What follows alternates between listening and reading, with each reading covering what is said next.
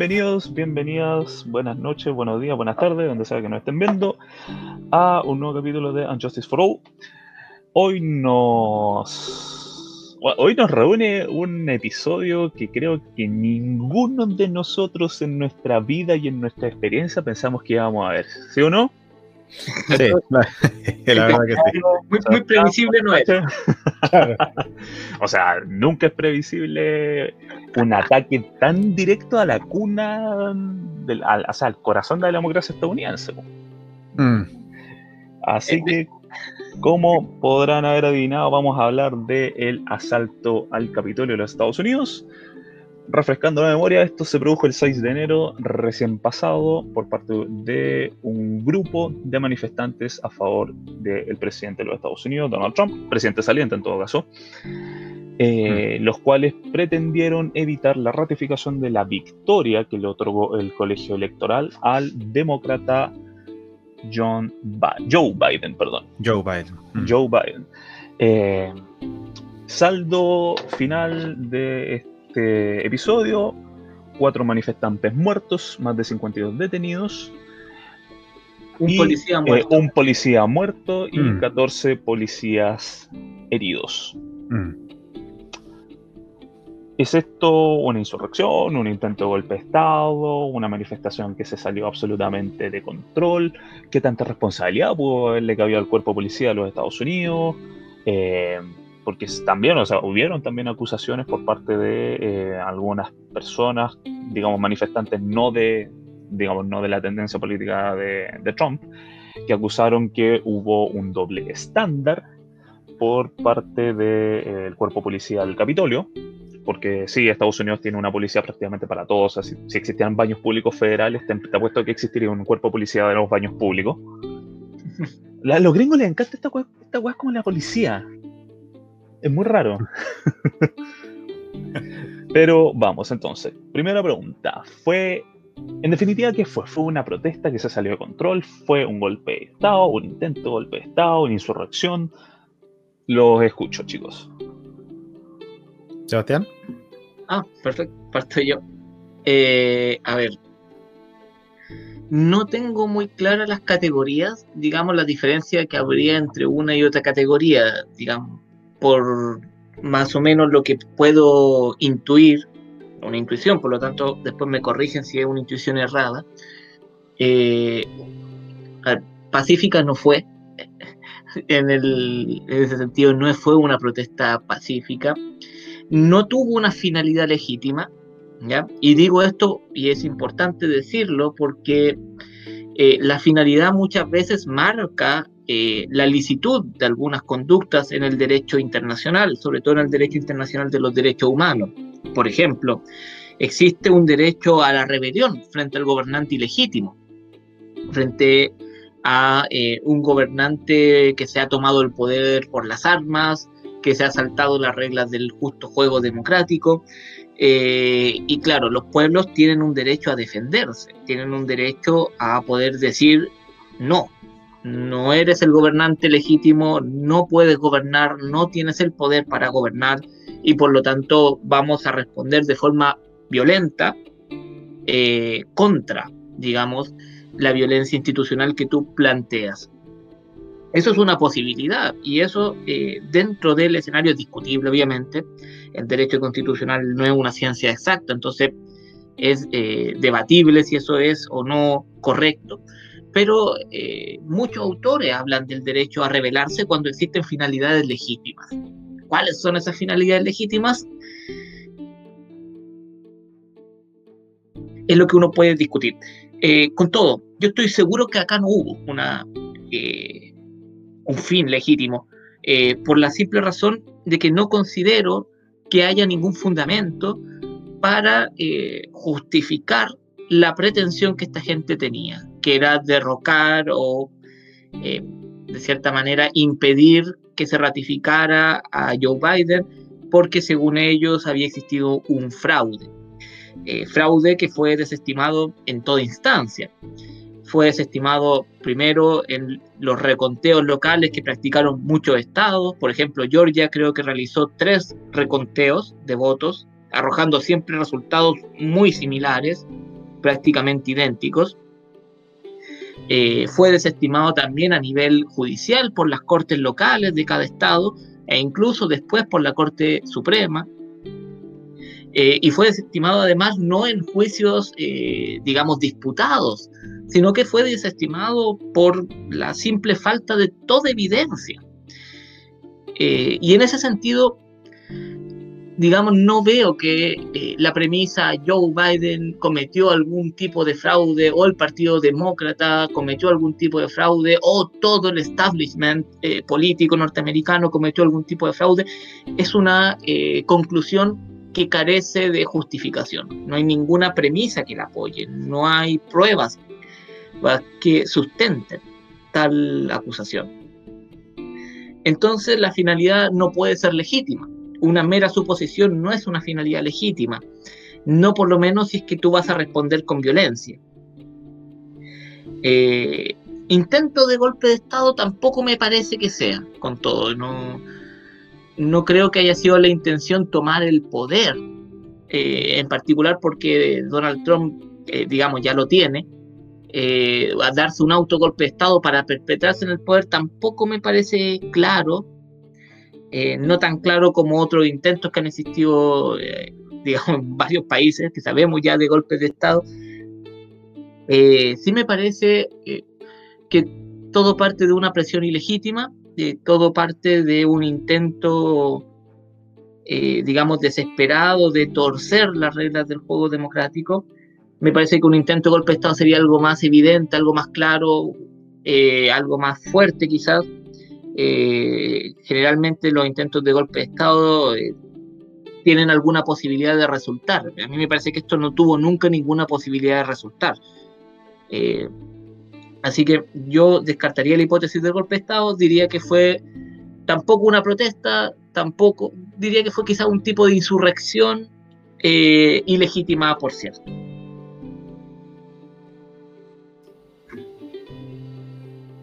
Perfecto. ¿Juan Pablo? Juan Pablo, por favor, tu opinión. Em, a ver, yo estoy de acuerdo con mucho lo que ha dicho Sebastián. Em, probablemente a, esta, a este episodio que ocurrió en Estados Unidos se le pueda calificar como entre revuelta y motín. ¿ah?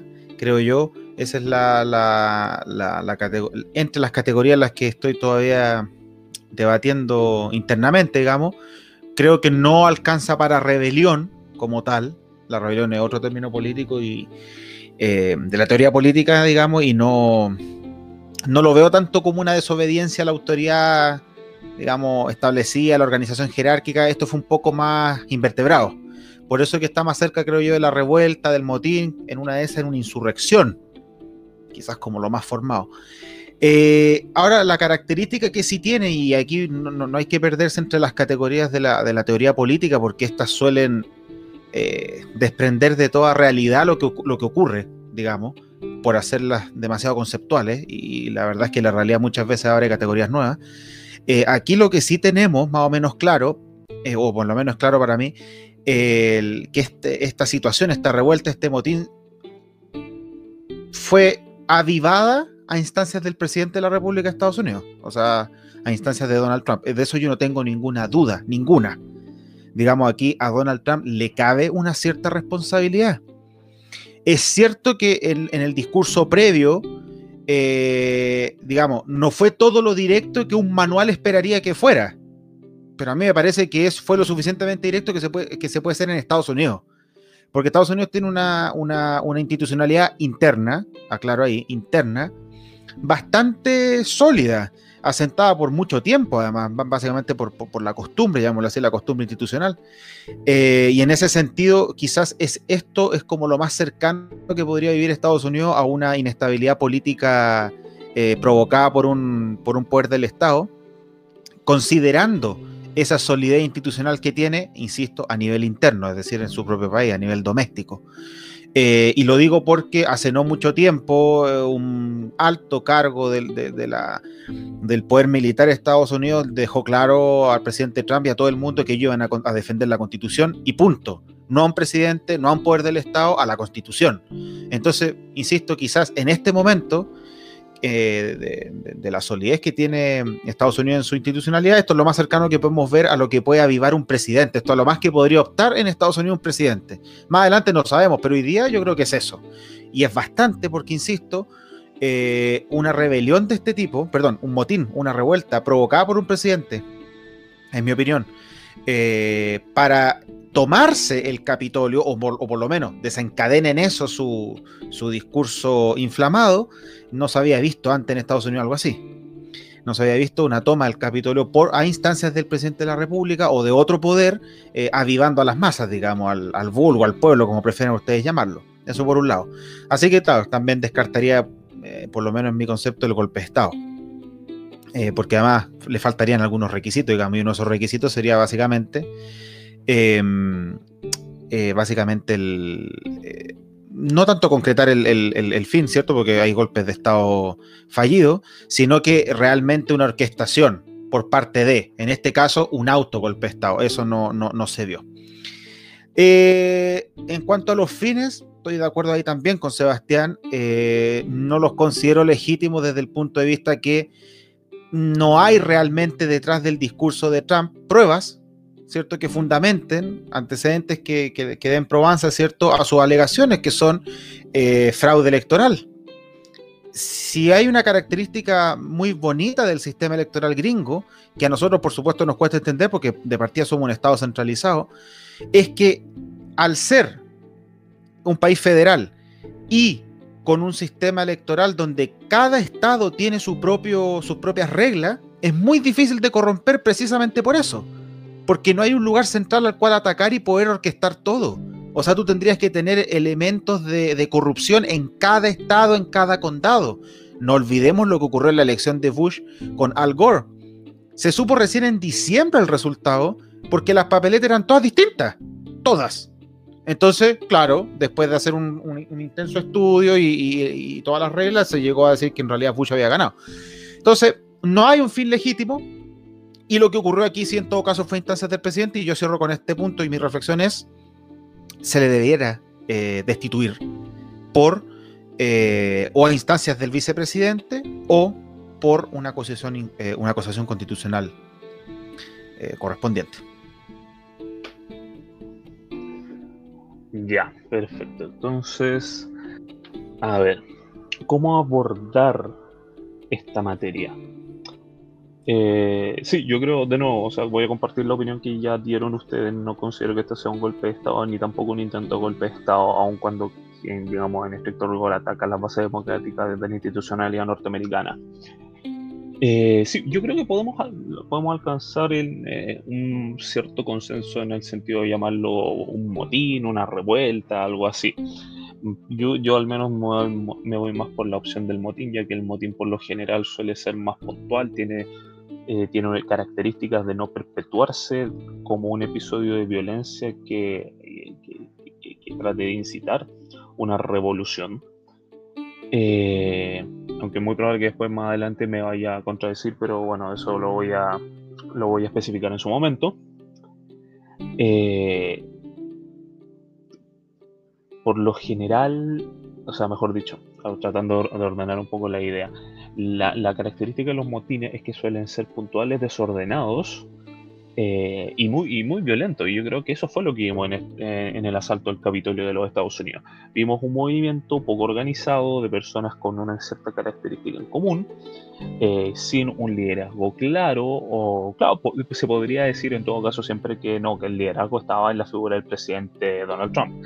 Eh, pero no había alguien que diera instrucciones claras al grupo sobre cómo entrar, sobre cómo actuar, eh, tanto dentro como fuera del, edificio del Capitolio. Em, ahora, si nos vamos a la legitimidad, sí, también podríamos decir que no es legítimo eh, en el sentido de que en, general no hay unas bases sólidas que argumenten o que permitan argumentar de manera correcta eh, eh, las, las acusaciones de fraude electoral, etcétera, etcétera. Hasta, hasta el momento, todo lo que yo he visto que han presentado como evidencias de fraude por parte de, de personas que están a favor del de la continuidad en el mando del presidente Trump han sido principalmente pruebas circunstanciales, fotos con, sin mucho contexto, videos en general muy mal grabados, algunas citas de autoridades que tienen que ver con, la, con las elecciones estadounidenses, pero también sacadas de contexto, declaraciones de, de algunas personas en prensa, cosas así, pero no he visto nada que permita establecer que acá hubo un intento coordinado, sistematizado por parte de distintos individuos más o menos coordinados entre sí para eh, establecer, para darle una ventaja eh, improcedente al presidente electo de los Estados Unidos y a su vicepresidenta. ¿De qué es un motín? Sí. Sí, yo creo que en eso no podemos, no podemos debatirnos mucho. Eh, ahora, yo creo que hay que hay que ser muy, o mejor dicho, hay que entender y hay que no solamente analizar el fenómeno mismo que significó el ataque al Capitolio, sino también todas las, circunstancias que hay detrás de él. Eh, me acuerdo, por ejemplo, que el profesor de Historia de la Universidad Católica de la Universidad de Santiago de Chile, eh, Cristóbal García Huidobro, en una entrevista, dijo que detrás de todo el movimiento de Trump está precisamente una clase obrera eh, blanca que se siente abandonada por el Partido Demócrata y también por las esferas más eh, relacionadas al establishment del Partido Republicano, en el sentido de que el Partido Demócrata eh, decidió enfocar sus discursos en las minorías étnicas sexuales que existen en Estados Unidos, mientras que el Partido Demócrata simplemente ha luchado por el mantenimiento de un status quo más o menos beneficioso para ellos. En este sentido, yo creo que hay que poner un poquito de énfasis y también atención no solamente al motín mismo que se generó, sino también a sus consecuencias, o mejor dicho, a, lo que lo provocó, podría ser que, hay que decirlo, en su momento Trump para ellos, y yo creo que todavía sigue siendo, es, es una figura mesiánica. Eh, y, yo creo que eso también es peligroso para, la democracia, sobre todo para una democracia tan estable y que, y que se ha jactado tanto de ser una democracia ininterrumpida por cuánto, 200, 200 tantos años aproximadamente. Eh, Así que para ir cerrando, básicamente es un fenómeno que hay que analizar, analizar con cuidado eh, y sobre todo yo creo que va a ser un desafío para el presidente entrante, Joe Biden, eh, tratar de, eh, uno, lidiar con estas, con estas personas y dos, tratar de ganárselas también desde su gobierno. ¿Por qué? Porque actualmente la gente que apoya a Trump es una clase, es un grupo poblacional que se siente abandonado. Y pues, precisamente como se sienten abandonados, creen que la, victoria de un candidato demócrata va a ser simplemente un retroceso de todo lo que, entre comillas, habían ganado con la presidencia de Donald Trump. Hmm, es un buen punto eso, o sea, analizar bien, dices tú, las causas mismas de todo este suceso Claro, claro. Eh, ¿por, qué? Porque yo creo que hay que entender algo muy, muy importante en los Estados Unidos. Estados Unidos no es solamente un país muy grande, un país que nosotros que en general se caricaturiza mucho con el tema del capitalismo, el McDonald's, la población obesa y la ¿cómo se llama esta cuestión? Eh, eh, la obsesión que tienen con las armas, que es cierto, o sea, la segunda enmienda es algo que ha calado muy profundo, sino que también es un país muy que ha sufrido de mucha segregación a lo largo de su historia y que es una segregación que nunca han logrado abordar de manera correcta, pese a muchos intentos que hubieron ya en la década de los 60 con el movimiento por los derechos civiles. Eh, y es una segregación que yo creo que no, no, solamente no se ha tratado, sino que ha, ido empeorando incluso. Y es una mm. segregación de dos ámbitos, una segregación social y una segregación racial.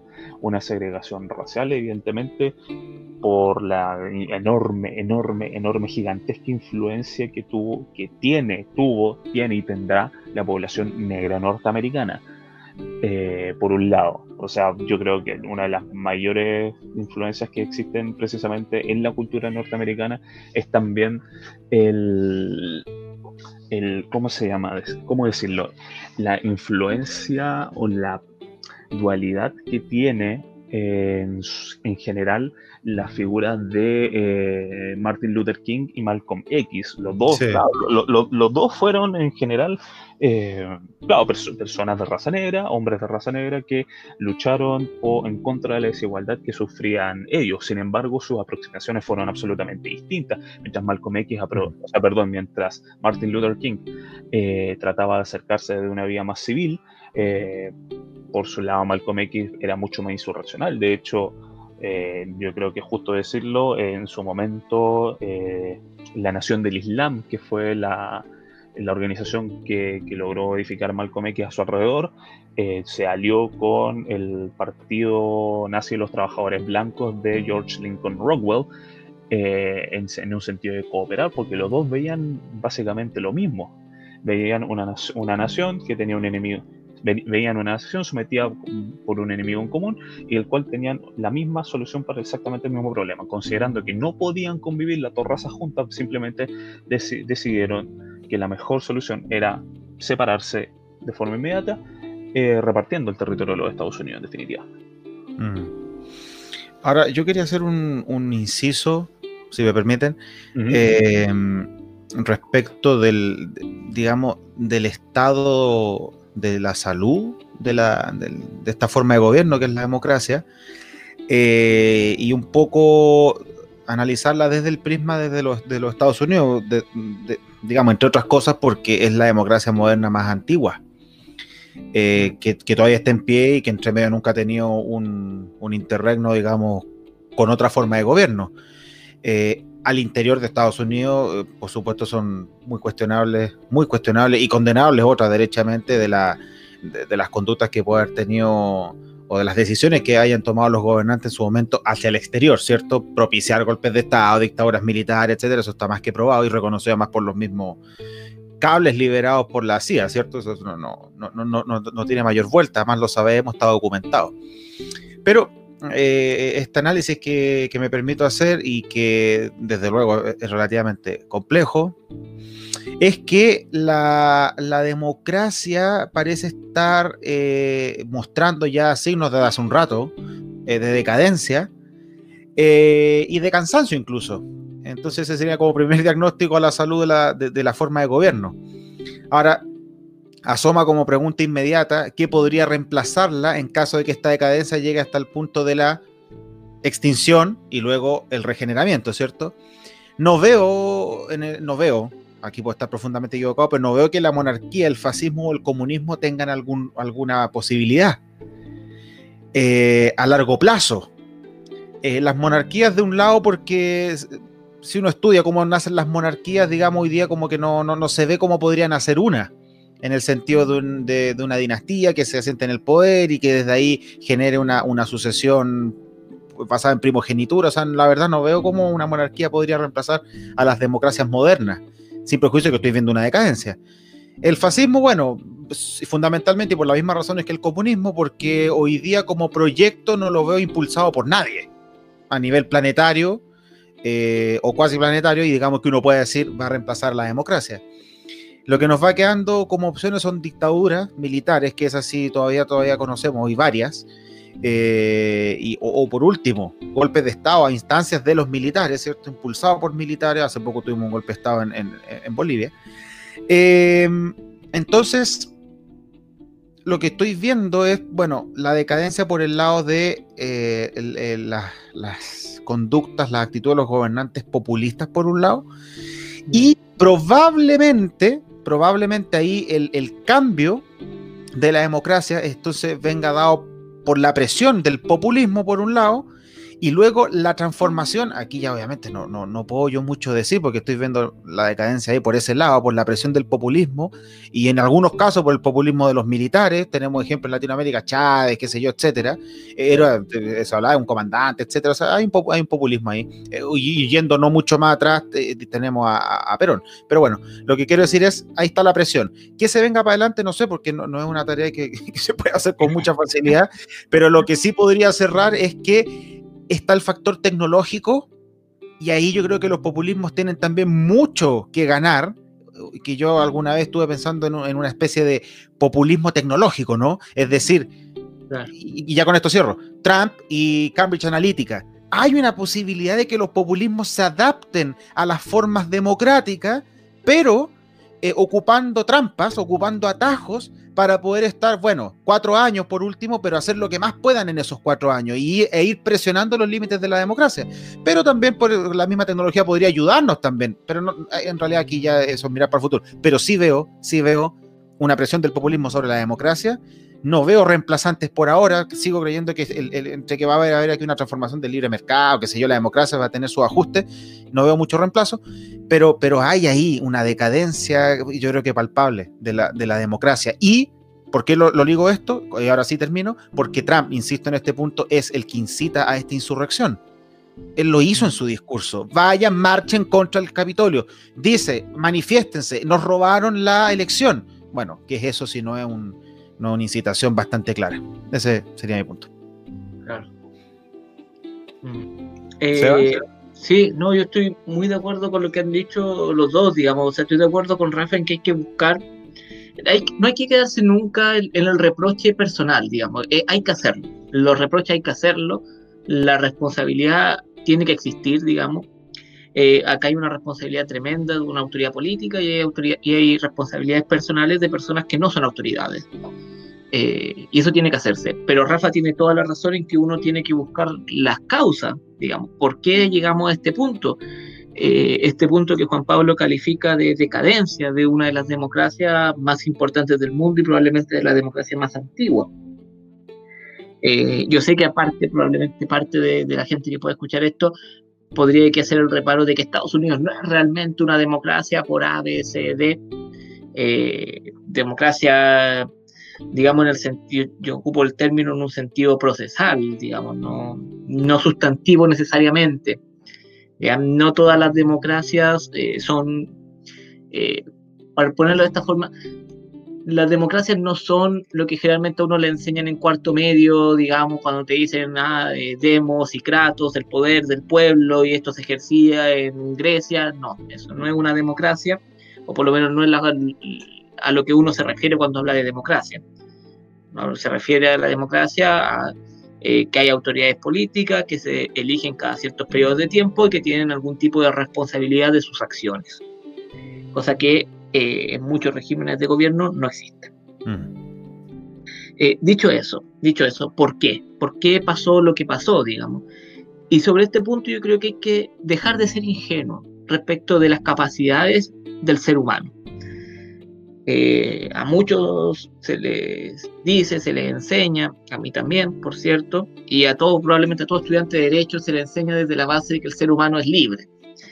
Libre, es autónomo, somos personas, pensamos, razonamos, eh, bajo el ideal ilustrado, eh, como razonamos, pensamos y elegimos, somos también responsables. Y como somos responsables, se nos puede castigar por lo que hacemos mal. Ese es el ideario básico eh, sobre la que se asienta cualquier tipo de teoría democrática, ¿no? El problema de eso es que eh, cada avance científico eh, de los últimos años en materia de, cómo funciona el cerebro de una persona demuestra o pone de relieve un nuevo factor que influye en la forma en que las personas se comportan. digamos, antes pensábamos, no, mira, es la educación lo, más importante. Si hay buena educación, la persona se comportará de buena manera. Pero resulta que gran parte de lo que una persona va a hacer se juega durante sus primeros cinco años, que mucho antes generalmente de que empiecen los procesos educativos estatales. Entonces, ah, que no es solo la educación en la familia. Pero resulta que tenemos una realidad donde la gran mayoría de las familias no funciona de la forma en que eh, debiese funcionar para crear un individuo suficientemente sano, eh, emocionalmente apto y responsable de su acto. Eh, bueno, entonces el Estado tiene que propender a generar buenas familias. ¿Cómo se hace eso? No lo sabemos, parece todavía con certeza. y sobre este punto, el populismo digamos, consiste precisamente en un aprovechamiento de esa debilidad del ser humano, de esa debilidad del conocimiento humano, de esa debilidad de las emociones humanas. Eh, explotar los miedos de una clase trabajadora que ha sido dejada de lado es perfecto, digamos, una perfecta definición del populismo. De poder decir, mire, eh, eh, mintámosle a este grupo de gente, engañémosle, creémosle falsas ilusiones, hagamos que se alineen detrás de un eslogan, vamos a hacer América grande de nuevo. Bueno, eh, el discurso de América grande, otra vez, termina con cinco personas muertas al interior del Capitolio. Eh, y, creo que, mm. que eso, digamos, es eh, síntoma de que el ser humano no piensa la mayor cantidad del tiempo en términos racionales. El ser humano no es tan razonable, muy emocional. Y es por eso que, por muchos datos que usted le dé a una persona convencida de que Trump es el presidente legítimo de los Estados Unidos y que ganó la elección, usted le puede dar todos los datos que quiera. Le puede presentar todas las pruebas posibles. Le puede presentar, digamos, puede sentarse a hablar con él por horas y esa persona no le va a creer porque sus juicios no dependen de su razón, sus juicios dependen de su emoción, y la emoción es muy difícil cambiarla. Sobre todo es muy difícil cambiarla con una persona que piensa que el otro, que el que tiene enfrente, es un enemigo. Entonces, la gente, este, este porcentaje de la población, ha decidido no creer en los jueces, porque los jueces son todos mentirosos por alguna razón, ha decidido no creer en la prensa porque la prensa es mentirosa por alguna razón, en los políticos porque los políticos también son mentirosos por alguna razón, eh, y en la mitad de la población estadounidense porque la mitad de la población estadounidense ha decidido mentirles por alguna razón.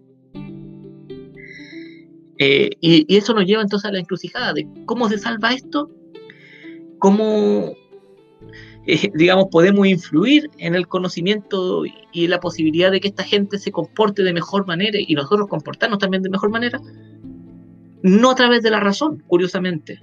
Mm. La forma de convencer a alguien, la forma más óptima de convencer a alguien es a través de la emoción, porque somos seres emocionales.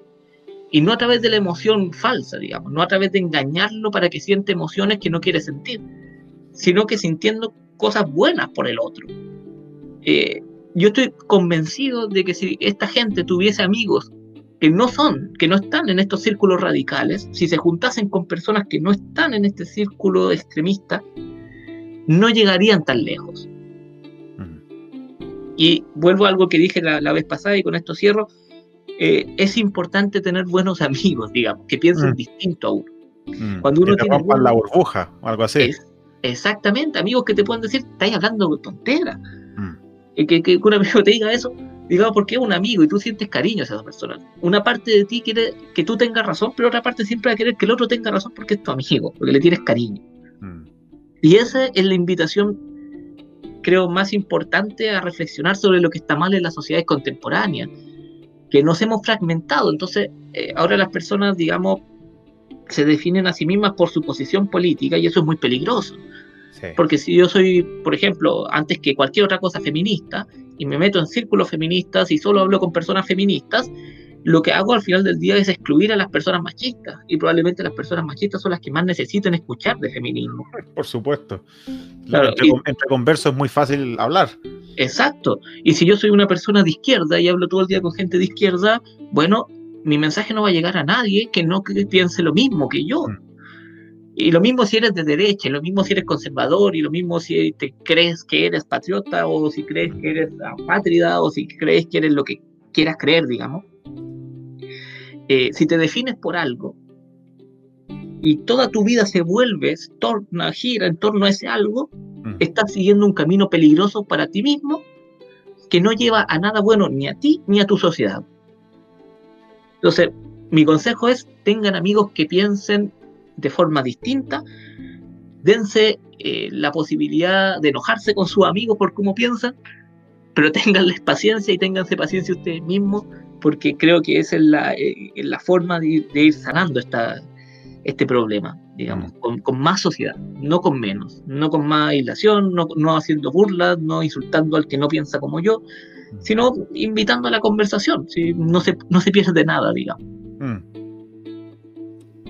Buen punto. Sí, la verdad es que un muy buen punto eh, sin embargo, también quiero llamar un poco la atención a, de a la realidad estadounidense.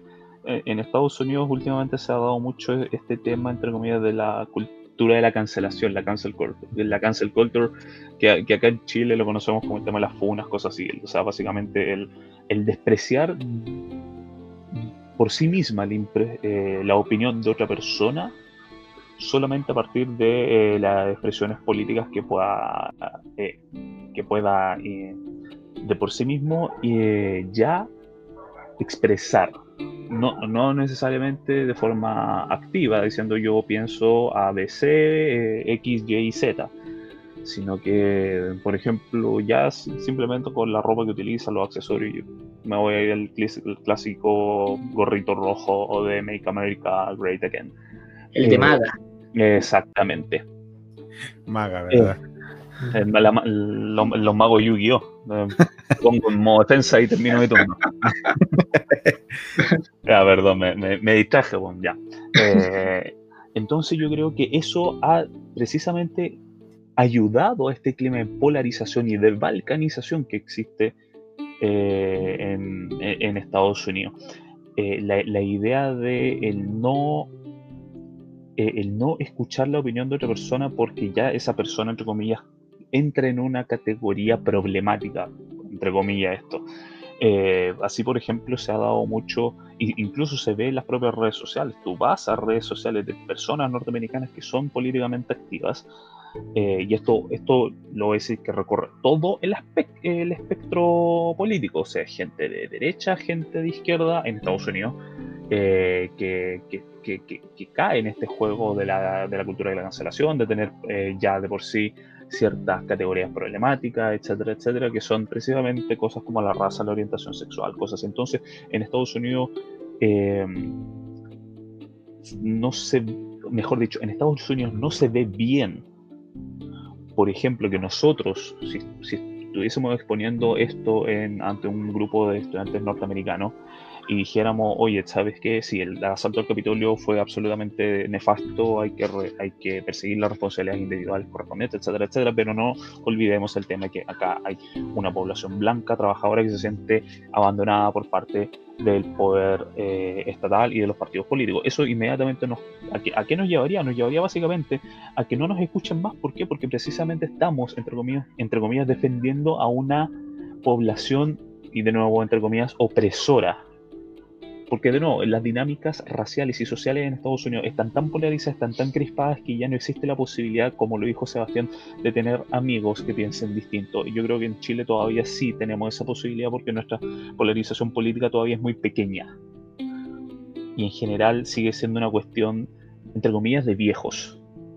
Me, voy a quedar con el, con el ejemplo de este agricultor agricultor, entre comillas, un terrateniente, un latifundista cualquiera, eh, en la Araucanía que recibió un balazo y que la UDI lo está poniendo como eh, santo mártir de la libertad, la democracia y qué sé yo, cuando en realidad fue en su momento alguien que apoyó el golpe de Pinochet, la violación a los derechos humanos, que creo que participó en Patria y Libertad, bueno, Patria y Libertad también es otro, otro caso de, de, de, mazamorra jurídica, no, no jurídica, perdón, de mazamorra ideológica que después podríamos analizar. Eh, pero básicamente, en definitiva, era una persona, eh, hay que decirlo con todas sus palabras, una persona nefasta. Una persona nefasta a la cual eh, poco podría importar su opinión porque precisamente ya estaba increíblemente polarizado. Eso lo que nosotros en Chile consideramos que ya es algo más o más o menos de personas viejas, ya de ya, ya en, las últimas de su vida que empiezan a hablar, ay, estos comunistas satan a tomar el poder en el país, y nosotros los mandamos ya, ya, tata, vaya a acostarse, tómese sus remedios, cosas así, porque ya le está bajando la esquizofrenia.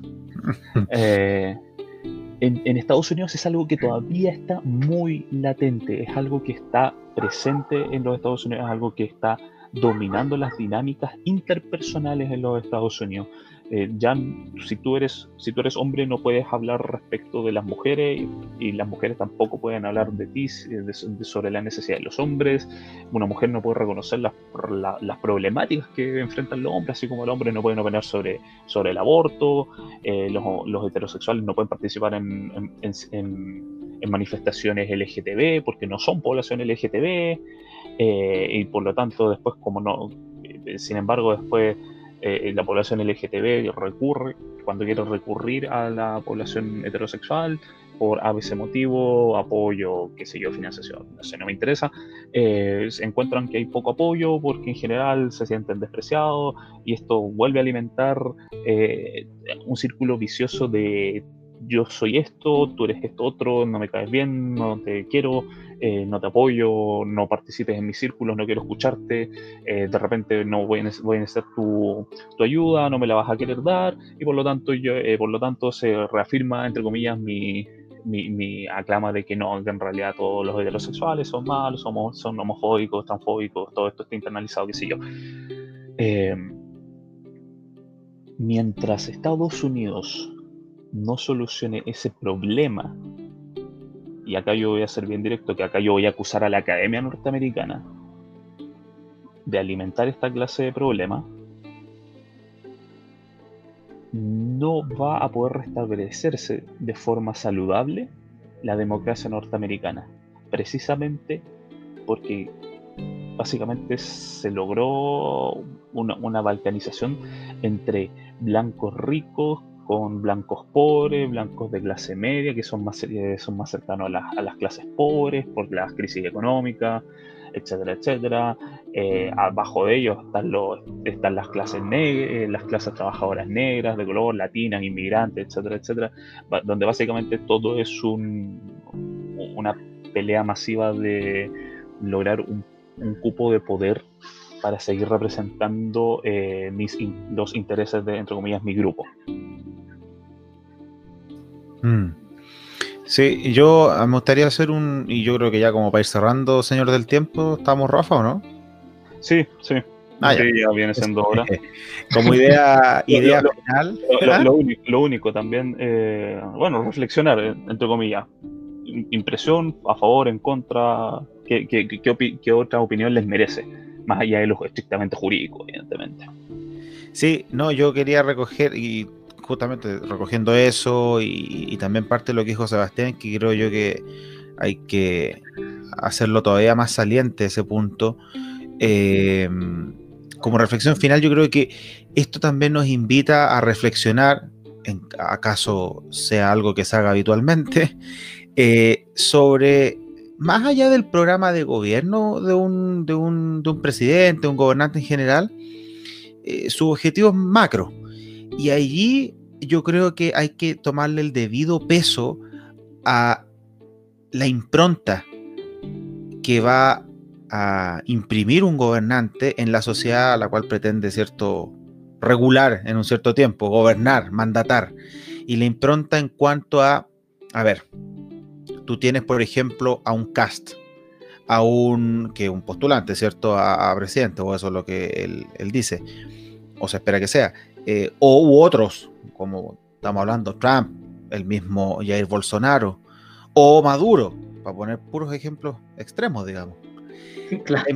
En, cuanto a que, si tu discurso por un lado dice, Make America Great Again, por ejemplo, o hay que salvar esta patria, nuestra nación, algo similar a lo que diría eh, Cast, pero por otro lado, todo el discurso supone segregar, separar, apuntar con el dedo, aislar, encapsular, entonces un mínimo acto de reflexión te debe hacer llegar a la conclusión de que ahí hay una incompatibilidad declarada entre fines y medios.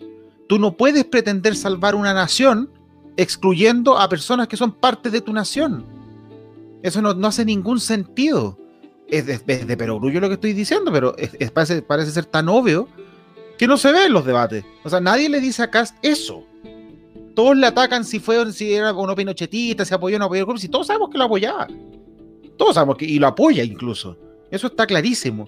Pero ¿por qué nadie le dice, digamos, eh, en público, para que por último, de 100 personas que escuchen, uno piense y diga, bueno, en realidad, ¿qué sentido tiene hablar de salvar una nación cuando a ti se te ocurre que todo el resto que no está contigo, bueno, prácticamente no debería estar en la nación? Esa incompatibilidad de fines declarados y de medios declarados es tan absurda, es tan evidente por lo demás, pero al mismo tiempo es tan dañina cuando se lleva a cabo que tú llegas a este tipo de cosas. Si al final la cuestión de la toma del Capitolio, este, esta, revuelta es eso. Y aquí entonces voy, a la, voy al absurdo, a la paradoja. Si la idea era hacerse cargo de esta nación, digámoslo así, o más bien de este grupo de blancos sin trabajo, del Rusty Belt, que ya no tenían pega, etc. Y, y tu única idea fue ensalzar ese grupo mediante la encapsulación y confrontación con otro grupo de tu país, entonces eres un perfecto estúpido. Y eso es Trump, un perfecto gobernante estúpido. Por muy inteligente que él haya sido para lograr sus propios fines, yo no digo que sea estúpido en ese sentido, es perfectamente estúpido querer salvar a quienes están en una situación malograda enfrentándolo con el resto del país. Eso no tiene ni un sentido. Hay que ser perfectamente idiota para pensar que una buena vía es enfrentar a tu propia nación, sobre todo sabiendo que Estados Unidos tiene antecedentes de guerra civil y, guerra civil por razones similares, ¿no? Raciales, de, por trabajo, etc. Entonces, mi punto para cerrar es básicamente eh, que el justo temor que se le tiene razonablemente a, a los populismos, yo creo que va mucho por ese lado, ¿no? El populista tiende a, tomar este tipo de, de, caminos, de sendas que son tan peligrosas y tan estúpidamente paradójicas. Así que esa sería mi reflexión final. Perfecto, Sebastián. Sí, yo estoy muy de acuerdo con lo que dijo Juan Pablo. Eh, haría la única salvedad que yo creo que Donald Trump en realidad nunca tuvo el objetivo real de salvar a América, ni de hacerla grande, ni de nada por el estilo, digamos. Eh, yo creo que él es una persona que debe tener, creo yo, no, yo no soy experto en este tema, así que es de nuevo una intuición, nada más que eso, pero yo intuyo que él debe tener algún problema mental eh, importante en el sentido de, un narcisismo exacerbado, digamos, que, que, por su propio ego le permite o él considera no tan grave disponer de, esta gente, de, esta población, digamos, y disponer en el peor de los sentidos, digamos, incluso disponiendo de su vida, como dispuso, eh, como lo puso en riesgo, digamos, si tú incitas a una revuelta en el Capitolio, eh, era previsible que hubieran muerto. Digamos, si yo quisiera entrar al Capitolio con un arma en la mano, es previsible que me maten. Eh, y, en ese sentido él arriesgó a, su a su propio a la propia gente que, lo apoya y eso me parece que no es de una persona que esté mentalmente sana eh, pero bueno yo la verdad es que más allá de esa reflexión y de las que he hecho tengo bastante más bastante poco que aportar en, en esto creo que ya cae en el terreno de lo que son las ciencias políticas, eh, de la psicología también, eh, y son áreas en las que yo no estudié. Eh, lo que sí estudié, digamos, lo que sí he estudiado es derecho, he estudiado lógica, he estudiado sobre razonamiento, sobre cómo la gente razona. y en esa forma puedo, creo que puedo entender un poco eh, las debilidades que tiene eh, tanto el argumento de Trump. Mm, Trump no ha, no ha dado un argumento claro respecto prácticamente de nada en estos últimos años. No ha hecho a América más grande de lo que era cuando la recibió. No ha generado los efectos que dijo que iba a generar. Y la gran cantidad de los problemas que él dijo que iba a resolver, como delincuencia, inmigración, etc., siguen básicamente iguales hubo mejora en el plano económico, pero uno siempre se puede preguntar eh, que en un país saliendo de una crisis económica hasta qué punto son fruto de su política y no de los ¿Ah? O un rebote. Claro, los, los frutos de, la, de, de, los vaivenes de la economía que, que ya sabemos, digamos. Mm. Y se dan en todos los países. Cuando la economía mundial va bien, a todos los países les va bien. Claro. Y, y, y, que a la economía mundial le vaya bien, generalmente algo que tú no puedes controlar, incluso si tú eres Estados Unidos. Mm. Entonces, eh, yo creo que Donald Trump no fue un buen gobernante en prácticamente ninguno de los apartados que son relevantes. Eh, y, me preocupa también que esto se vea en Chile, Cast es una figura similar en, temas de populismo. Eh, y curiosamente, curiosamente, Piñera es un incompetente en muchos sentidos y un pésimo presidente, a mi parecer, pero yo creo que no es y nunca ha sido eh, un populista de esos extremos. Nunca ha llegado a, ese nivel. Mm. Eh, para que se hagan una idea de, lo grave que sería llegar a ese nivel. Mm. Piñera todavía es mejor que Bolsonaro y Trump, aunque cueste creerlo, digamos, porque está más cerca y lo que se está más lejos siempre se ve más bonito. Mm. Así que yo creo que hay que cuidarse, hay que cuidar la democracia, hay que cuidar nuestras relaciones sociales eh, y si usted cree en su proyecto político, póngalo a prueba y, convérselo con gente que opina de forma distinta a usted. Mm. Y ese creo que es la mejor manera de cerrar eh, mi aporte a esta, a esta conversación. Conversen, atrévanse a conversar con gente que no es como ustedes, que no vive como ustedes, que no piensa como ustedes, y quizás se lleven alguna sorpresa, ya sea en el pensamiento del otro o en el propio. Mm. Rafa. Mm, ya, eh, bueno, acá yo voy a, voy, a darme una cierta libertad, voy a hablar desde un punto de vista no legalista, no jurídico, lo voy a hablar desde un punto de vista 100% ideológico, así que mm. eh, esto es 100% responsabilidad mía las palabras. Eh, hay que decirlo, o sea, voy a, a, clarificarlo de inmediato, Trump no es precisamente una figura de mi PHR, tampoco el Partido Republicano, ni cualquier otro grupúsculos que han seguido a, Donald Trump. Tampoco sus seguidores me, interesan mucho, ni, ni tampoco tienen mi simpatía, digamos. Sin embargo, voy a rescatar el hecho mismo, el asalto al Capitolio lo voy a rescatar no solamente desde un punto de vista histórico, ¿por qué? Porque ha sido una de las pocas veces que el Capitolio, el edificio del Capitolio ha sido directamente atacado y creo que ha sido la única en que ha sido atacado directamente por una turba de estadounidenses, sino que lo voy a, lo, voy a aplaudir desde un punto de vista revolucionario, lo voy a aplaudir desde un punto de vista, eh, digamos, de un nacionalismo revolucionario que precisamente quiere eh, quiere ver caer este tipo de hegemonías mundiales. Eh, yo, yo lo voy a decir muy sinceramente, el día que para mí caiga Estados Unidos y caiga China va a ser un día absolutamente feliz para mí.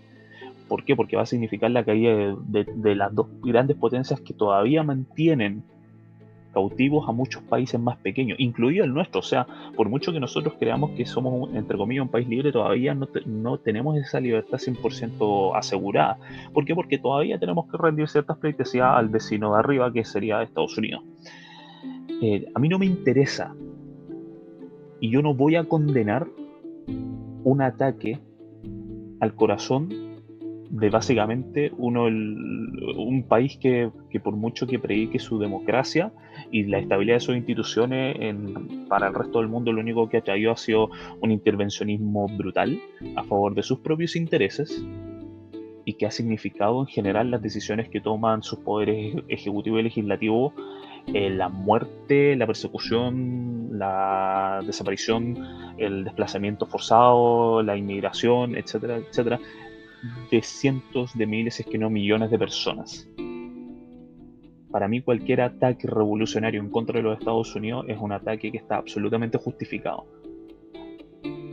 Vi a mucha gente de izquierda dándose con una piedra en el pecho, porque como se les ocurría a esta gente de extrema derecha, nacionalistas, nazis, todo lo que tú queráis, atacar la democracia estadounidense. Bueno, lo lamento mucho por ellos, pero esta gente que tanto desprecian dio una lección histórica en los Estados Unidos, que es precisamente el hecho mismo de atacar la institucionalidad federal norteamericana. Yo creo que a muchos de ellos les hubiese encantado que haya sido una cuestión más de izquierda, más con banderas rojas, cosas así, eh, casi como estas películas malas propagandísticas o estos videojuegos de, quinto enjuague que muestran una rebelión comunista en los Estados Unidos que se toma el poder, casi como lo hizo Lenin en, en Rusia después de la Primera Guerra Mundial. Y yo no comparto esa idea. No, eh, lamentablemente para ellos, eh, los, que, los que tomaron el toro por las astas y dieron un primer golpe crispando la institucionalidad norteamericana fueron, aunque ellos no quisieran y aunque no es lo ideal, fueron grupos de extrema derecha. Fueron los primeros, han sido los primeros revolucionarios y anti-establishment que se manifestaron de forma material, que no se quedaron con el discurso a través de Twitter, a través de Facebook, sino que derechamente lo plasmaron en un hecho material que fue la ocupación del Capitolio de los Estados Unidos y la suspensión de, la sesión de ratificación a Joe Biden. Ahora, en todo caso, eh, digamos, yo prefiero, de verdad, y, me acuerdo una vez que lo discutí esto con un señor en la micro, que él me decía que, que le gustaba Katz porque era coherente, que le encontraba que la coherencia era un gran valor y que se había perdido. Eh, y, me acuerdo que que mi respuesta instintiva en ese momento fue responderle, claro, si es un ladrón y es un odioso, que siga siendo ladrón y odioso durante toda su vida. Y así somos coherentes. Si, si uno miente, bueno, que sea mentiroso ahora, mañana y pasado también. Eh, entonces, yo considero que la coherencia, la coherencia, la acción, son valores cuando tú tienes ideas claras y buenas ideas. Si tú no tienes buenas ideas, si tú no tienes las cosas claras, eh, es mejor que no actúes. Mejor no actúes. Mejor piensa, mejor aclárate. Eh, y si tú estás haciendo las cosas mal, no es bueno que seas coherente. Cambia las cosas que estás haciendo mal. Eh, ¿Y cómo saber si uno está en la senda correcta? ¿Cómo saber si uno está bien o está mal? hay, hay una forma, digamos. Y la forma es suponer lo que es más lógico. ¿Qué es lo más lógico? Que si tú no has estudiado un tema, presumas que no sabes de ese tema. Que si tú no has practicado un tema, presume que no sabes de ese tema. Por ejemplo, vacunas. Si tú no tienes formación médica, tú no sabes sobre las vacunas. Punto. Confía en lo que los médicos te digan. Porque ellos tienen un conocimiento que tú no tienes. Y es tan simple como eso. Y en ese sentido yo creo que las sociedades actuales se basan siempre, y bueno, la sociedad actual, las sociedades siempre, se basan en la confianza, en una confianza en que las instituciones de alguna manera funcionan. Si tú no sabes de derecho, deja de suponer que el juez te está engañando. Supón simplemente que el juez está aplicando el derecho. Y puede que te equivoques, pero la opción a eso es confiar en tu intuición. Y tu intuición, por definición, se va a equivocar más veces. Entonces, mi respuesta a lo que está señalando Rafa, digamos, es compartiendo parte de lo que dijo. Yo comparto parte de lo que Rafa ha dicho, pero mi respuesta sería que yo siempre voy a preferir que si tú eres de izquierda, comunista, radical, o que eres de derecha, radical, patriota, eh, me da lo mismo del, área de donde seas, no hagas nada. No hagas nada. No, no, no te saltes el curso de, de, la ley, el curso de, las instituciones, porque probablemente estás haciendo más cosas de las que sabes. Y eso te pone en riesgo a ti, pone en riesgo a tu familia, pone en riesgo a la sociedad. Lo mismo para los padres que tienen hijos, digamos, en el sentido de que eh, si tú no sabes de medicina, no te niegues a que tu hijo se le vacune. Es peligroso, lo puedes terminar matando. Puede ser responsable que tu hijo se muera por no vacunarlo. Eh, digamos, no hay que confiar tanto en las intuiciones, no hay que confiar tanto en uno mismo. Yo, yo ahí voy contra el discurso mayoritario que te dice, confía en ti mismo, tú puedes. No, Tú no puedes, no confíes en ti mismo, confía en las instituciones y en la gente que ha estudiado determinadas materias. Eh, eh, tú mismo eres solo un conjunto de intuiciones, eso es uno mismo. Por, digamos, y, termino con esto, la ciencia ha demostrado que más o menos dominar un conocimiento tarda 10 años de estudio y práctica. Si tú estudiaste algo en la universidad, más o menos tienes 5 años de estudio Tienes que añadirle 5 años más de estudio y 10 años de práctica para llegar a conocer ese algo realmente bien. Entonces es prácticamente imposible que una persona sepa más de un área a lo largo de su vida.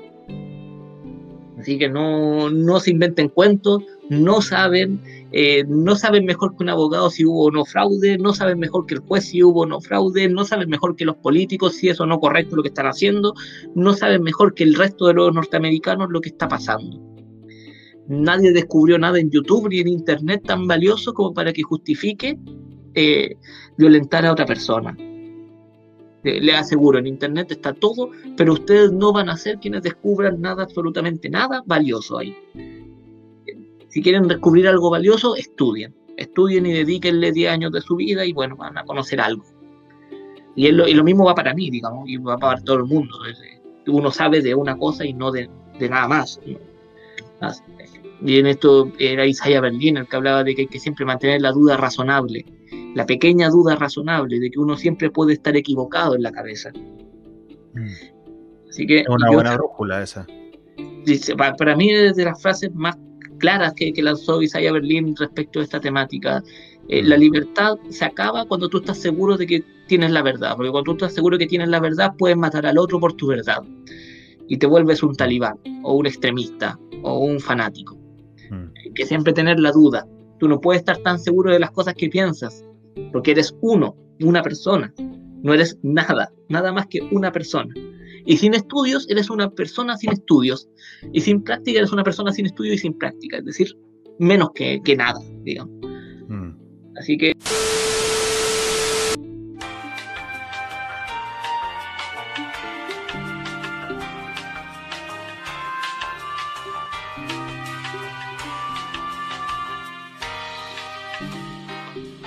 Seba se, se cortó por a ese motivo. Pedimos las disculpas del caso. acá yo voy a poner alguna musiquita de chascarro correspondiente. acaban de censurar de una manera impresionante. Esto sigue siendo censura, quiero que lo sepan. Eh. Pero fue Zuckerberg que tomó la medida, porque como cortó a Trump, también decidió cortar este tipo de, de discurso. Odioso. exacto. Se consideraban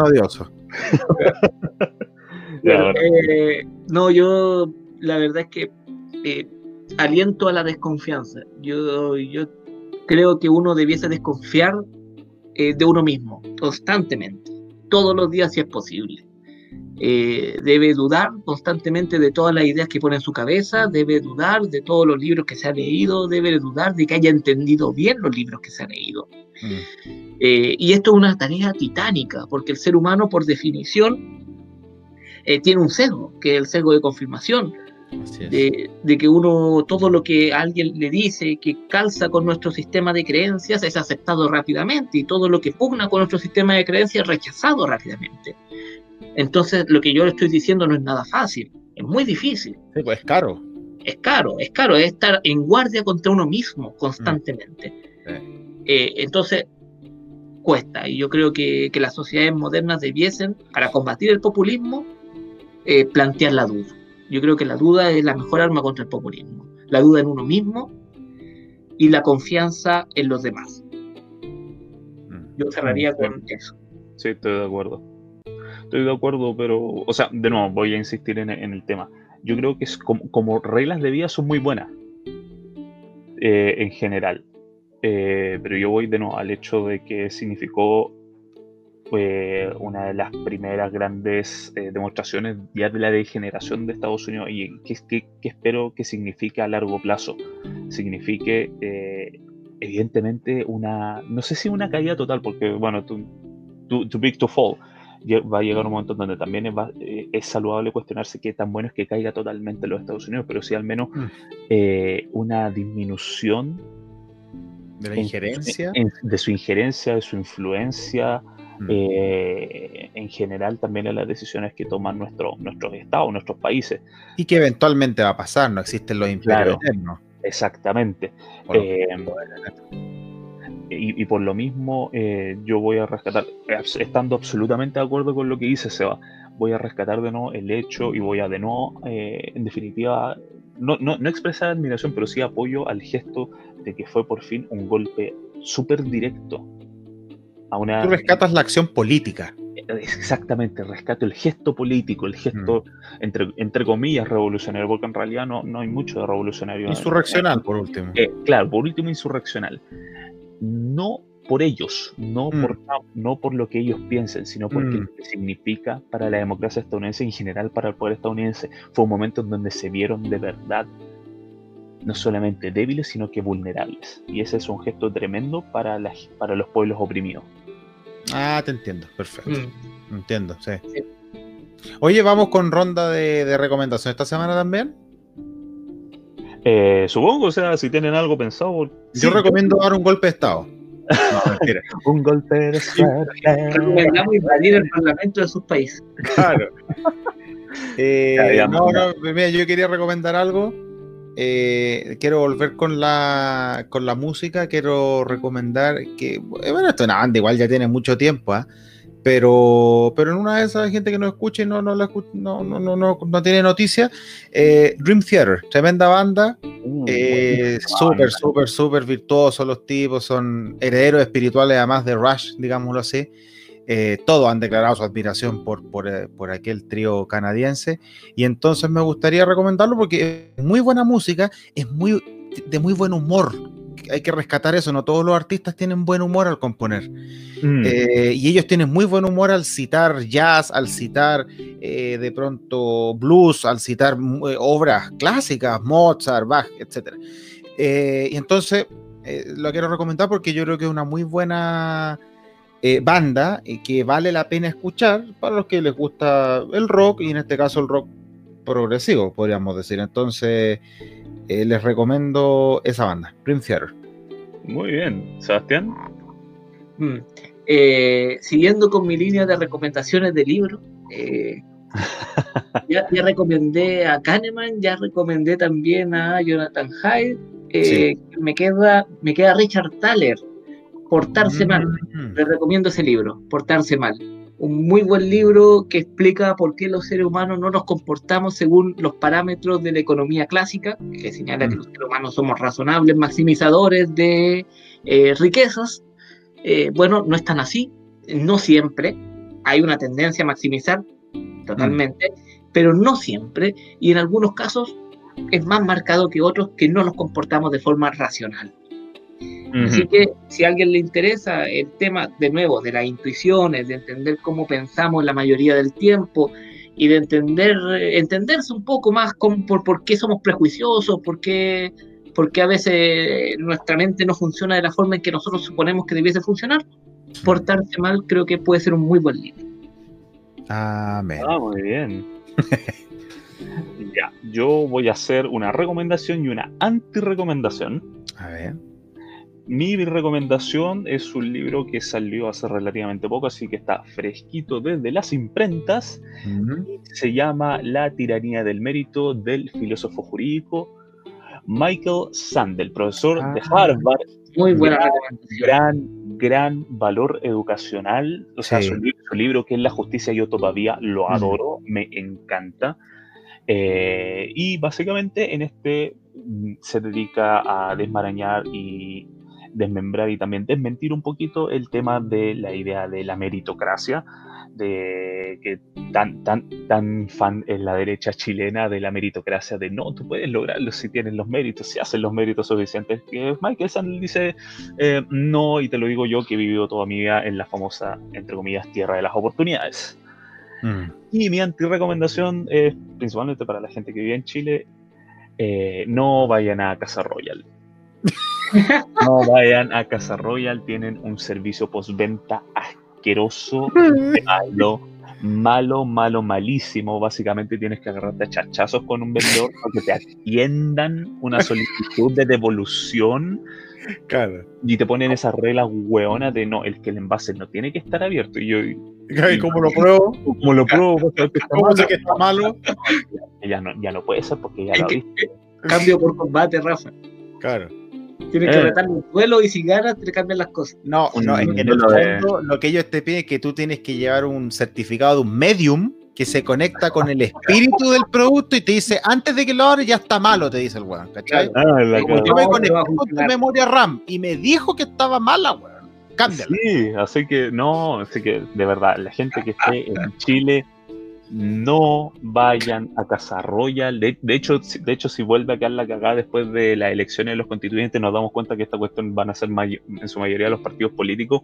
No saquen los Casa Royal porque estoy seguro que si les sale un producto mal y lo van a querer cambiar, no se lo van a cambiar. Muy buena recomendación, me gustó. Sí, así que no. ya. Bueno, estuvo muy bueno, pero ya nos pasamos. Ya incluso la, la Jitsi acá no- nos mandó a Frey Mono. Dijo que están hablando muchas weas. Así Claro. que buenas noches, los pastores. Hasta la próxima. Chau, chau. Muchas gracias. Chao. Chao, chao.